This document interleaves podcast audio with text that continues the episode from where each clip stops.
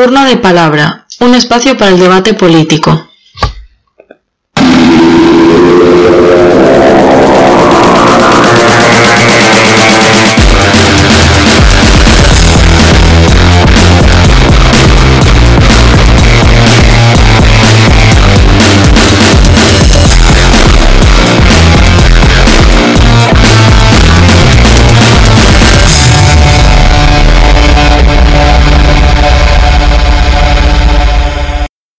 Buenas a todos, esto es turno de palabra.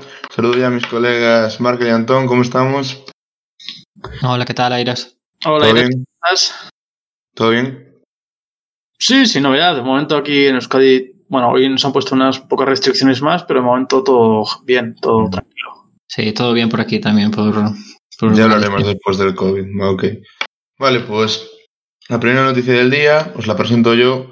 Creo que la mayoría de oyentes, si están algo en redes sociales y tal, la habrán visto, pero no, no podemos dejar de comentar la segunda cagada en el día de la fiesta nacional por, por las fuerzas de seguridad del Estado. Bueno, sí, el ejército en general. Para que no lo sepa, uno de los aviones de la patrulla Águila tuvo un problema con la tinta que debería soltar cuando atravesaba el Palacio Real para dibujar la bandera nacional en el cielo de Madrid.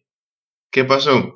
Que este señor, bueno, más bien su avión, sufrió algún tipo de percance y en vez de soltar humo de color amarillo para formar la roja igualda, como que se destiñó y soltó blanco, lo cual creó la bandera de Austria.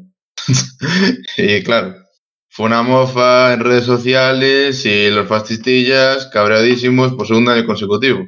Porque, Igual es un guiño ¿eh? de, los, de los Borbones a los, a sus antecesores aquí en el cargo.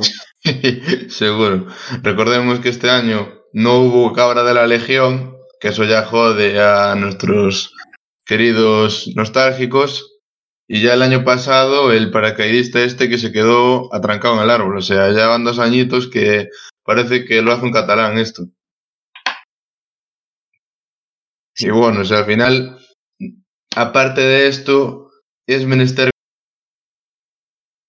comentar también la manifestación de los de Vox, que andan muy cabreados por el confinamiento y el gobierno de Perro Sánchez, pero por desgracia quedó suplantado por el triunfo de otro muy español, don Rafael Nadal. Entonces, como que a los fascistillas este día no le salió Yo muy... creo que los de Vox, con el tema de las manifestaciones en coche, yo creo que dijeron, bueno, como son- somos pocos aquí, es la nueva moda entre ellos, ¿no? Eh, Así ocupa más espacio y, bueno, sacas la foto y dices, mira cuántos coches. Y en realidad son cuatro matados. Mm, Uno en cada coche y venga. Sí, a mí me da un poco esa sensación, ya que ya sabemos que después tienen los votos que tienen, ¿no? Pero A ver, Pero yo- tercera fuerza, 50 diputados, ¿eh? sí, sí, sí, Oh, bueno, pero Cuatro bueno, matados, me, hace, nada. me- hace un poco gra- gracia esto de ahora de manifestarse en coches, ¿no? Viste que en un pueblo de Cataluña les, bueno, les boicotearon la manifestación eh, en un paso de cebra donde no había semáforo, evidentemente tienes que dejar preferencia al peatón. Y se organizó todo el pueblo para estar cruzando constantemente y no dejarles la manifestación. Fue curioso. Estaba y era muy gracioso. O sea, yo no me había enterado, no sabía de esta noticia. Yo tampoco, la verdad. Bueno, pasamos ya a un tema bastante más serio. Perdón. Así que mm, toca hablar un poco de lo que nos encanta, que es el COVID. Y nada, don Markel nos va a traer un poco la actualización de lo de la pandemia. Bueno, ya si, por, si no es suficiente con, con lo que se habla en los medios, también vamos a hablar un poco aquí. Lo voy a intentar hacer una actualización un poco resumida, un poco general. Más que nada, tampoco no somos expertos en epidemiología, tampoco queremos serlos, así que vamos a intentar hacer lo mejor posible. Bueno, para empezar un poco, hay que recordar que en el planeta Tierra ya se ha llegado a los 39 millones de casos. Estamos cada vez más cerca de los 40, posiblemente esta semana o, bueno, a finales de esta semana ya estamos en unos 40 millones. Eh, India está creciendo impresionantemente, va, a unas cantidades increíbles por, por día y por semana. En España, cada vez más cerca del, del millón de contagiados, llamamos 936.000. Bueno, fue creciendo. Cada, cada semana velocidad más rápida, más se incrementan los casos por, por semana, los, eh, los contagios, los hospitalizados y también las muertes empiezan a subir peligrosamente otra vez para, eh, para arriba. En cuanto a las medidas, hay que decir que en España hay 55 poblaciones con confinamiento eh, perimetral, entre ellas las la más sonada, la de Madrid, pero también hay otras grandes ciudades como Salamanca, Palencia, Ourense o León, que también están con restricciones, eh, con confinamiento perimetral, que en el caso de Madrid es cierto que igual es más leve que en otras ciudades, pero bueno, sigue siendo la capital de España que, mm, bueno, está confinada. Eh, por otra parte, 102 municipios han retrocedido de fase, algunos a la fase 1, otros a la fase 2, la mayoría en Asturias. Y por otro lado, 886 municipios están sometidos a restricciones de distintos tipos, bien número de reuniones, bien limitación horaria o otro tipo de restricciones. Eh, hablando ya de las limitaciones familiares o, bueno, con amigos, em, las comunidades que actualmente más tienen son Madrid, evidentemente, Cataluña, eh, Euskadi, la de Navarra, La Rioja, Murcia y Extremadura, ya que en estas solo se permite eh, reunirse hasta seis personas, en, bueno, en bares o en domicilios. Galicia y Baleares tienen la restricción de 10 personas y por último Castilla y León tendría la restricción de seis personas, pero solo en el ámbito privado. Y un poco esto, pues eh, las ciudades de 100.000 habitantes, bueno, las medidas, eh, las cuales marcan un poco cuando hay que empezar a tomar medidas serias, están, están ya aprobadas, aprobaron, cada vez más ciudades se acercan a ellas. Y bueno, pues veremos en las próximas semanas cómo va evolucionando la situación. Esperemos que mejor, porque ya como vayamos a peor, las cosas se van a empezar a ir complicando bastante más. Ya está la cosa bastante complicada otra vez. Esperemos que mejore un poco la situación. Y nada, para finalizar el noticiario, Antón nos trae una noticia más de rabiosa actividad política, Sí, que tiene como protagonista el Partido Popular y como Sí. no es de corrupción. sí salta, salta la sorpresa, no se podría saber. El Tribunal Supremo condena a 29, ca- 29 mm, exdirigentes del Partido Popular por el amaño de cientos de contratos públicos por un valor aproximado de 140 millones de euros. Vale, eh, entre ellos eh, le han caído 51 años a Francisco Correa y 29 a Luis Bárcenas, entre los casos más famosos, así como que, que también ha salpicado a la que fuera ministra Ana Mato a... eh, es verdad que ella no le, no le cae una, un- una, una multa, bueno, una sentencia que le lleva a la cárcel, pero le obligan a pagar 27.000 euros pa- eh, a costa de unos regalos que recibió por ser eh, la mujer del, esposa del, alcalde de Pozuelo. Eh, también el Tribunal Supremo, mm, aunque con ciertos matices distintos a lo que previamente condenó en la Audiencia Nacional, dice que sí que puede que hay una existencia de la caja B, aunque no considera al propio partido, el PP, como autor de los delitos, sino que lo hace a título personal de aquellos que forman parte del partido. Claro, este tema, esto solo es una parte de la sentencia del caso Gürtel. Solo es una, la época, esto es la época desde el año 99 hasta el 2005 en Madrid, Castilla y León y Estepona. O sea, esto no os penséis que está terminado ni mucho menos. Y claro, la noticia, pues evidentemente no, no ha dejado indiferente a nadie. Muchas coñas con que si el PP ya tiene más gente en la cárcel que en el Congreso, tiene 87 personas en, en la cárcel y 66, dipu- 66 diputados. O sea que ahora esto de las puertas giratorias, igual había que darle mm, otro sentido, ¿no? Porque igual ya no solo acabas en una en un consejo de administración, también puedes acabar en, en los garrotes. Sí, y lo que te rondaré Morena con el PP, que ya sabemos que se lo ha llevado de gratis en muchos, muchos sitios y seguirá salpicando durante años el legado de la corrupción totalmente desbocada que vive España hasta hace muy poco.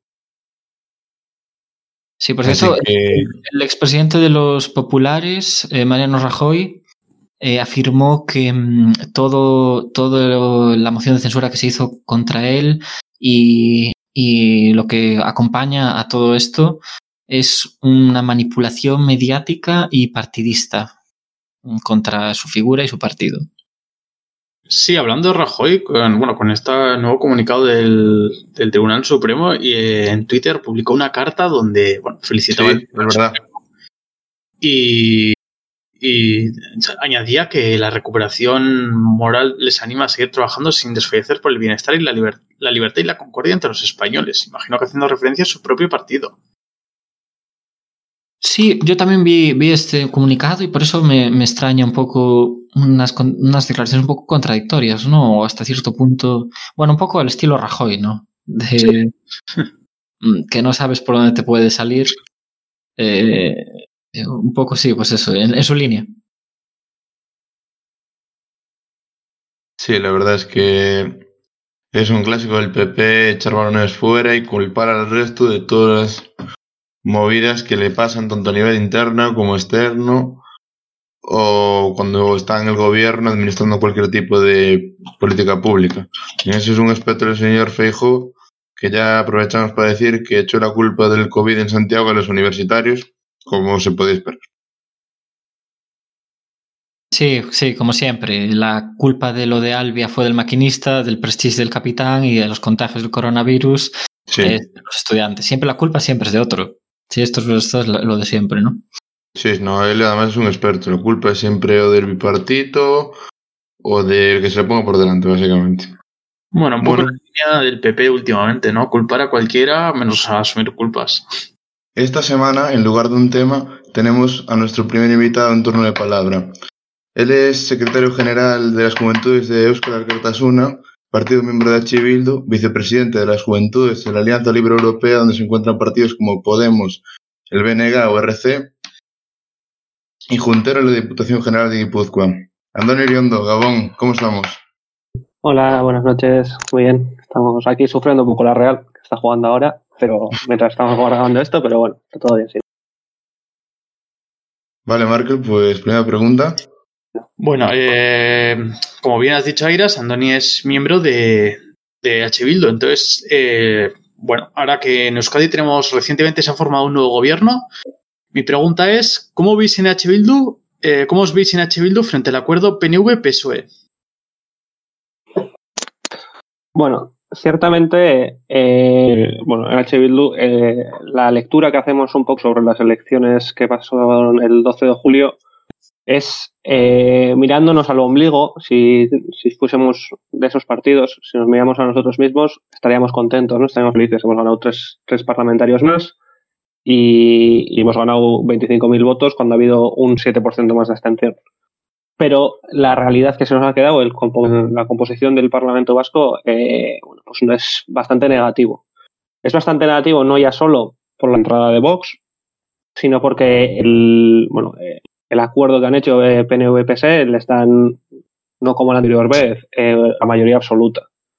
Cosa que les permite, pues bueno, como se dice en la jerga parlamentaria, sacar el rodillo y poder a, a, bueno, pues aprobar leyes que, que no han podido hacerlo en la anterior legislatura por lo cual estamos bastante, bastante preocupados, ¿no? Un poco con eso de que dicen de que son que ellos siempre tienen voluntad de hablar, que el, el parlamento, o sea, el gobierno vasco está con voluntad de hablar cuando no se está cumpliendo eso y cuando están sacando el rodillo. Entonces, un poco estamos en esa tesitura.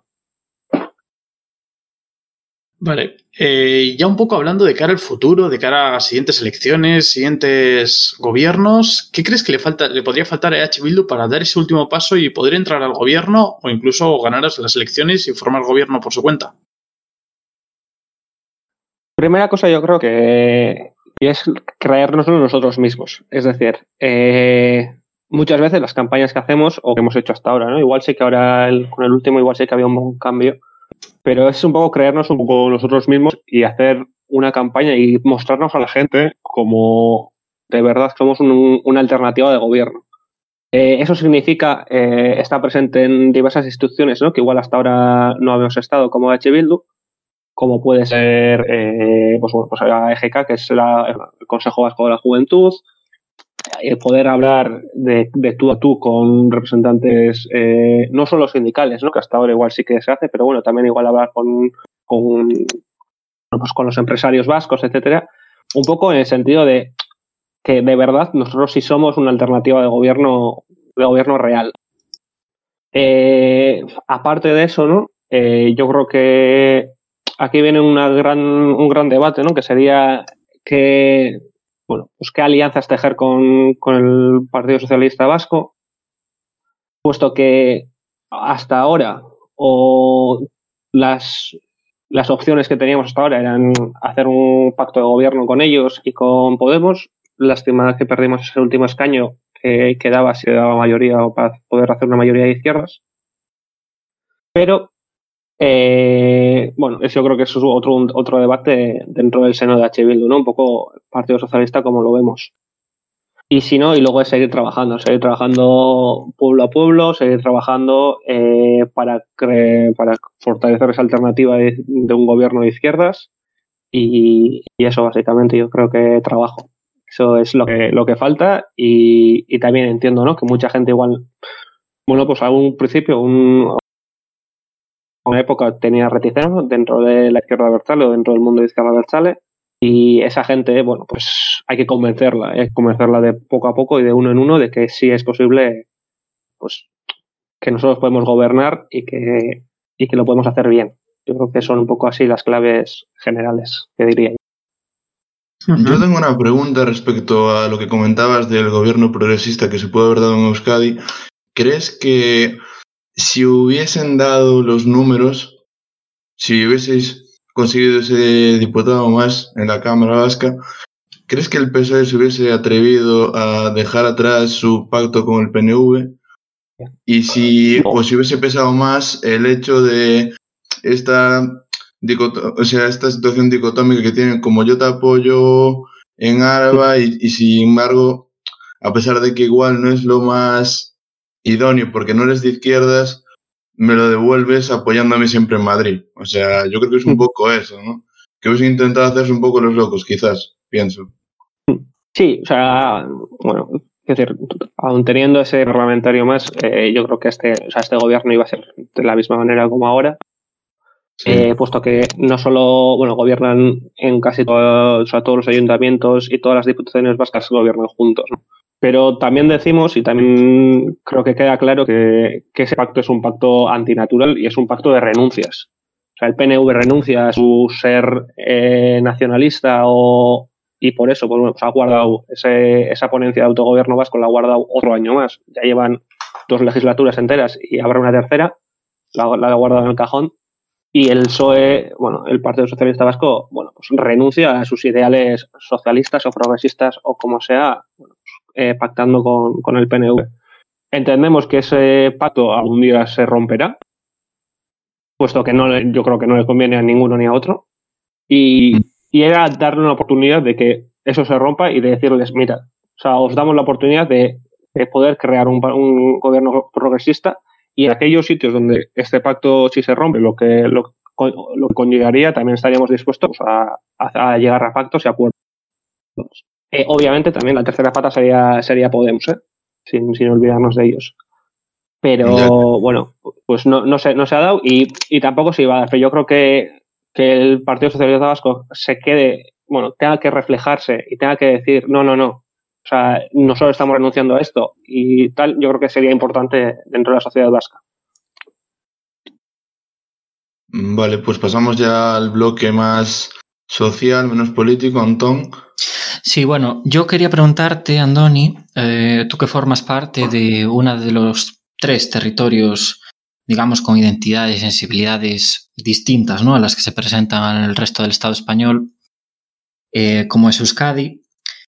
Eh, ¿Qué diferencias estratégicas ves tú a nivel personal o a nivel también de partido eh, entre las distintas fuerzas soberanistas, tanto de derechas o de izquierdas, de las distintas eh, eh, de estos distintos territorios como son Euskadi, Galicia y Cataluña. Sí, bueno, hay primera cosa, eh, me gustaría hacer la matiz de que bueno, en, en, España hay más realidades nacionales que bueno, están mucho más ocultas, como puede ser el valenciano y el andaluz. Sí, pero entiendo que solo lo decía por, sí, sí. claro, por, porque bueno, pero son están representadas, más bien representadas, ¿no? Es. Más sí, sí, sí, eso es, eso es. Pero entiendo que el proceso de esas dos bueno, va, va por otro camino y va por, por otro, otro sistema un sistema federal o confederal. Pero dentro de, Galicia, eh, y Cataluña, eh, yo creo que ha habido un giro de eje de, centralidad dentro del independentismo que se ha, ido, se ha movido a Cataluña gracias al proceso nacionalista eh, catalán, que tiene unas especificidades que yo creo que no, que no las tienen las otras dos. Y me explico. Eh, la mayor especificidad yo creo que es, bueno, es Barcelona. Que Cataluña tenga un, una megaciudad, una ciudad grande que tiene casi 3 millones de habitantes, etcétera, que tiene una identidad propia y tal, creo que cambia mucho y yo creo que son difíciles de comparar en, en todos los sistemas, ¿no? Eh, aún así, eh, bueno, sí que hay puntos en, común, ¿no? Pues que, puesto que todos los tres, las tres naciones eh, sin Estado luchamos por esa soberanía, eh, lo bueno, eh, en cierto modo, o bueno, eh, lo que sí que ayuda a la, a la, sociedad catalana y vasca, yo creo que hasta cierto punto, ¿eh?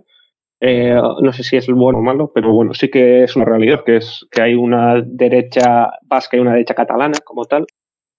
Se identifica como, como derecha vasca y catalana. Y, y, eso sí que hace, bueno, pues que haya más diversidad y que el mensaje independentista llegue, llegue más allá a otras, bueno, llegue más, sí, llegue más allá.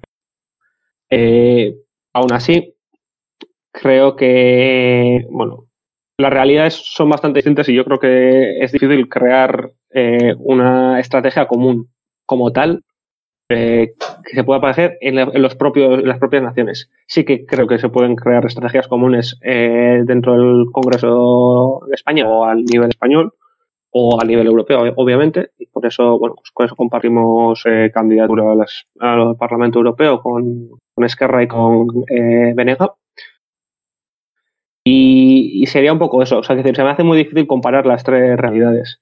Lo que yo sí estoy muy orgulloso y yo creo que sí que es de felicitar desde aquí es el trabajo que están haciendo eh, Esquerra Republicana, puesto que desde hace, en estos últimos 20 años, de ser una fuerza casi casi bastante residual, eh, celebrando conseguir un concejal en Barcelona, eh, ha llegado a ser hoy en día, eh, bueno, pues, a falta de las, de las, de las elecciones y, y, tal, pero bueno, según dicen los, los sondeos, el partido político catalán más, más votado y, y líder, ¿no?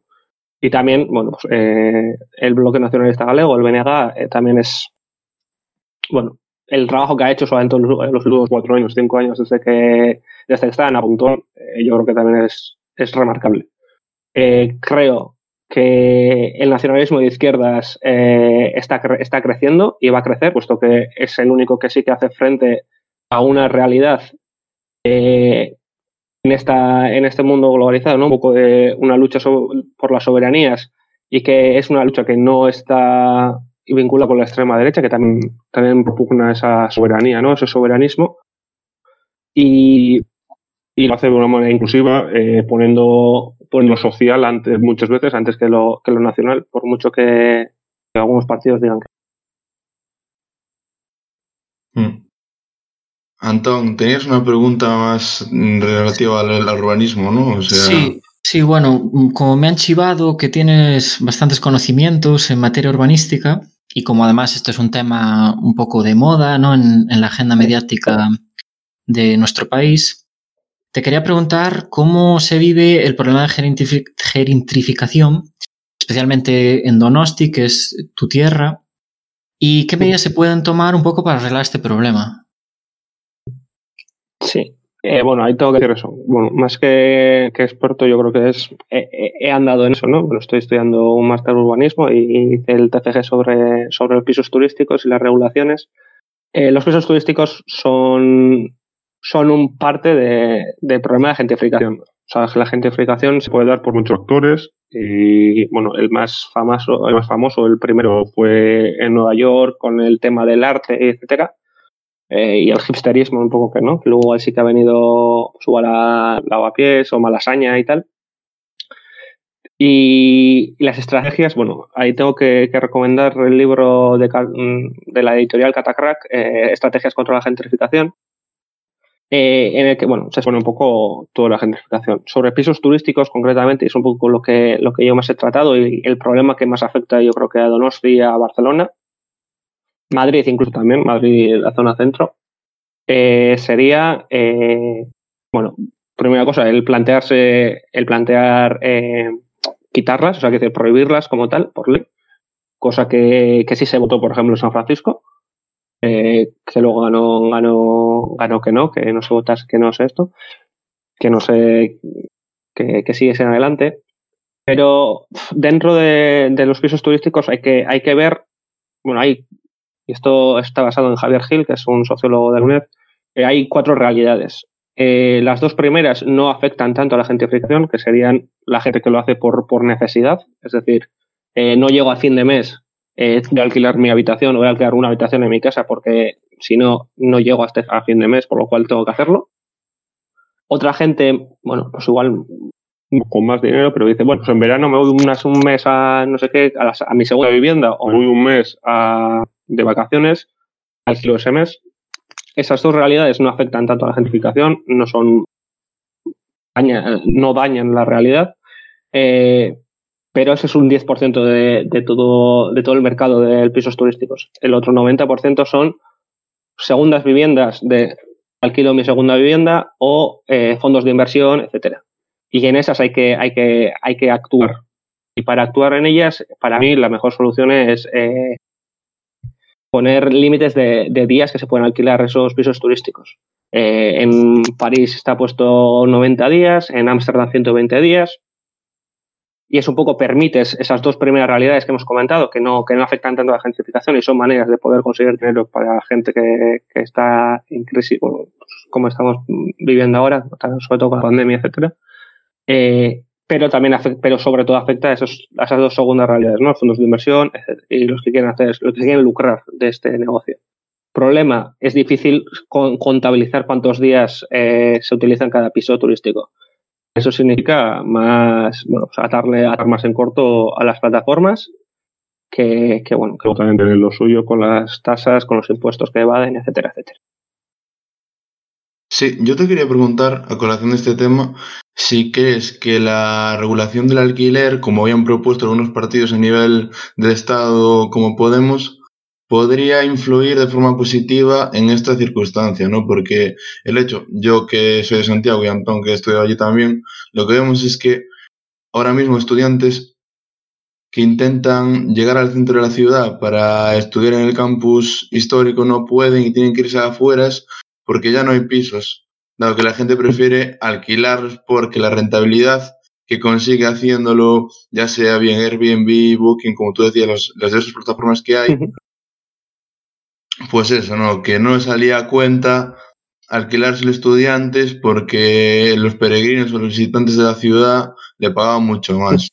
Entonces, como que eso se ha puesto en la opinión pública que podría ser como la única medida. Pero yo, por ejemplo, a nivel personal, creo que la economía sumergida de pisos, la cantidad de inmuebles turísticos que están sin declarar es casi tan o más importante que el precio.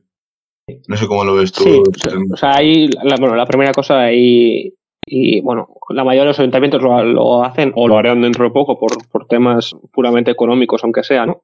Porque dicen, bueno, es un negocio, por lo cual eh, hay que regularlo, por lo cual para, para, la propia ciudad es dinero.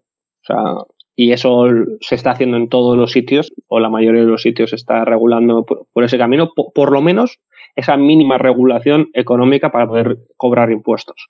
Sí. Eh, eso se está haciendo hoy en día y bueno, creo que eso es es empezar a tocar un poco el tema ese.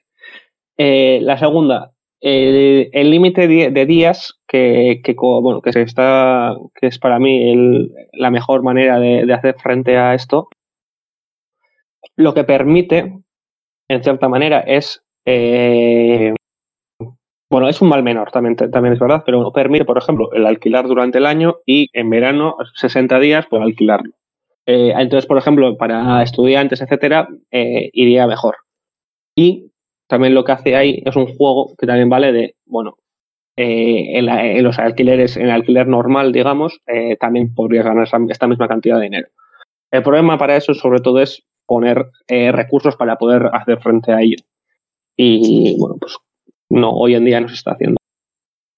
Eh, lo que, a lo que conlleva todo esto, yo creo que, y es un tema más grande también, que es toda la regulación que necesita el, alquiler en general, el alquiler de, pisos y de inmuebles en, en, España. Y pues, ejemplo de eso, bueno, la, última ley que han sacado en, en, Cataluña y bueno, la creación que se están creando en los sindicatos de inquilinos y bueno, esta, esa, esa realidad que era una conflictividad latente, ¿no? Eh, en el país, que era inquilinos y, propietarios, que se estaba agudeciendo con, eso, con los pisos turísticos, etcétera, eh, yo creo que, que va a salir y, está saliendo poco a poco.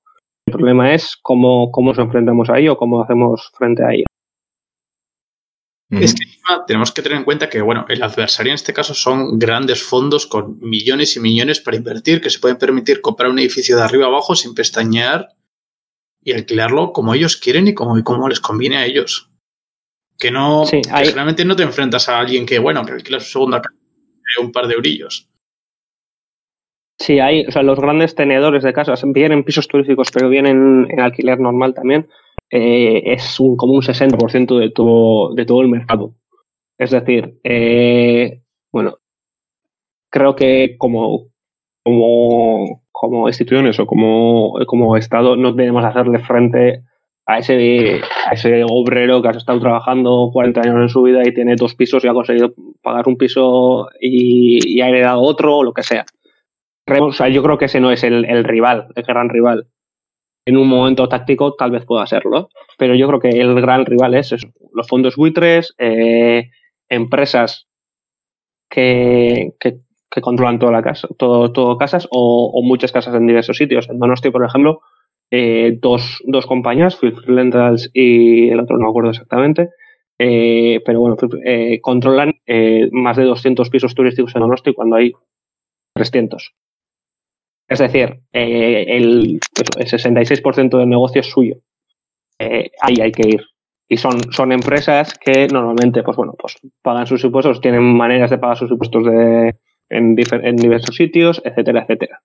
Hay que ir, es, eso, para, para mí ese es el gran rival, eh, bien político, bien social y, de todo, de todo tipo. Claro, ah, o sea, por lo que comentabais, el hecho diferenciar en este caso, más bien lo principal, señalar es que Blackstone, el fondo buitre, creo que es americano, pero estoy seguro, es el mayor casero de España ahora mismo. Eso es. Yo, por ejemplo, que ahora mismo estoy residiendo en Madrid, pero estoy estudiando un máster de análisis electoral, veo carteles de SOS Malasaña en cada rincón del barrio, porque la gente ha sido expulsada de sus casas, pero esto es una constante en Berlín, en Londres, en Lisboa, en Madrid. Al final sí. es un poco reflejo de la sociedad del siglo XXI, ¿no?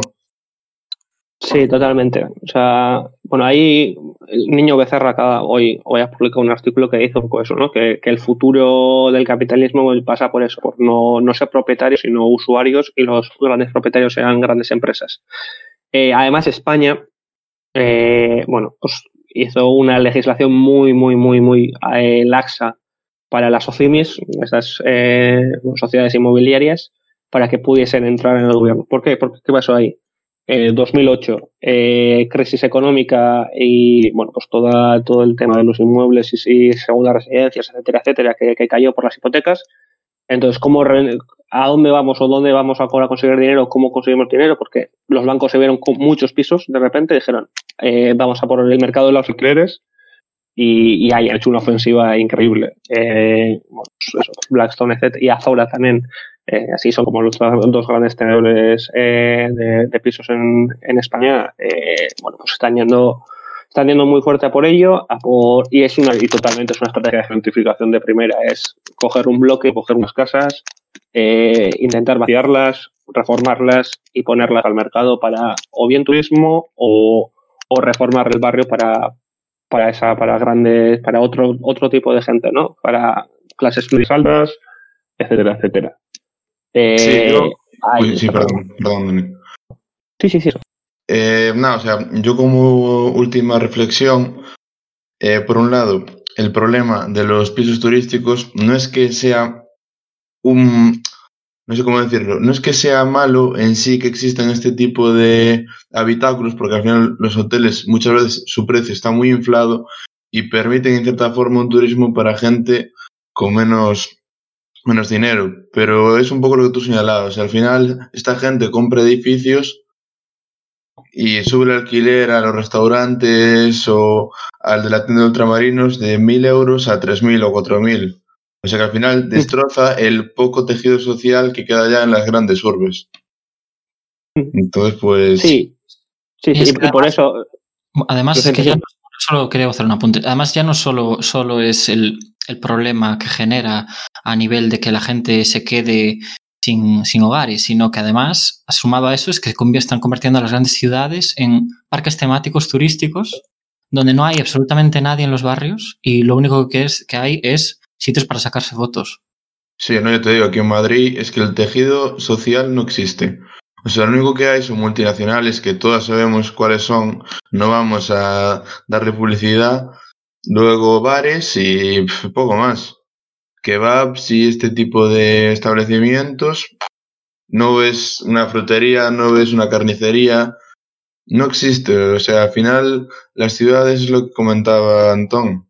Ahora mismo es ya el golpe de gracia, expulsar, expulsado ya cualquier tipo de comercio local del centro turístico, los vecinos de toda la vida se tienen que ir para que los extranjeros vengan a sacarse fotos, ¿no? O sea, es realmente muy triste.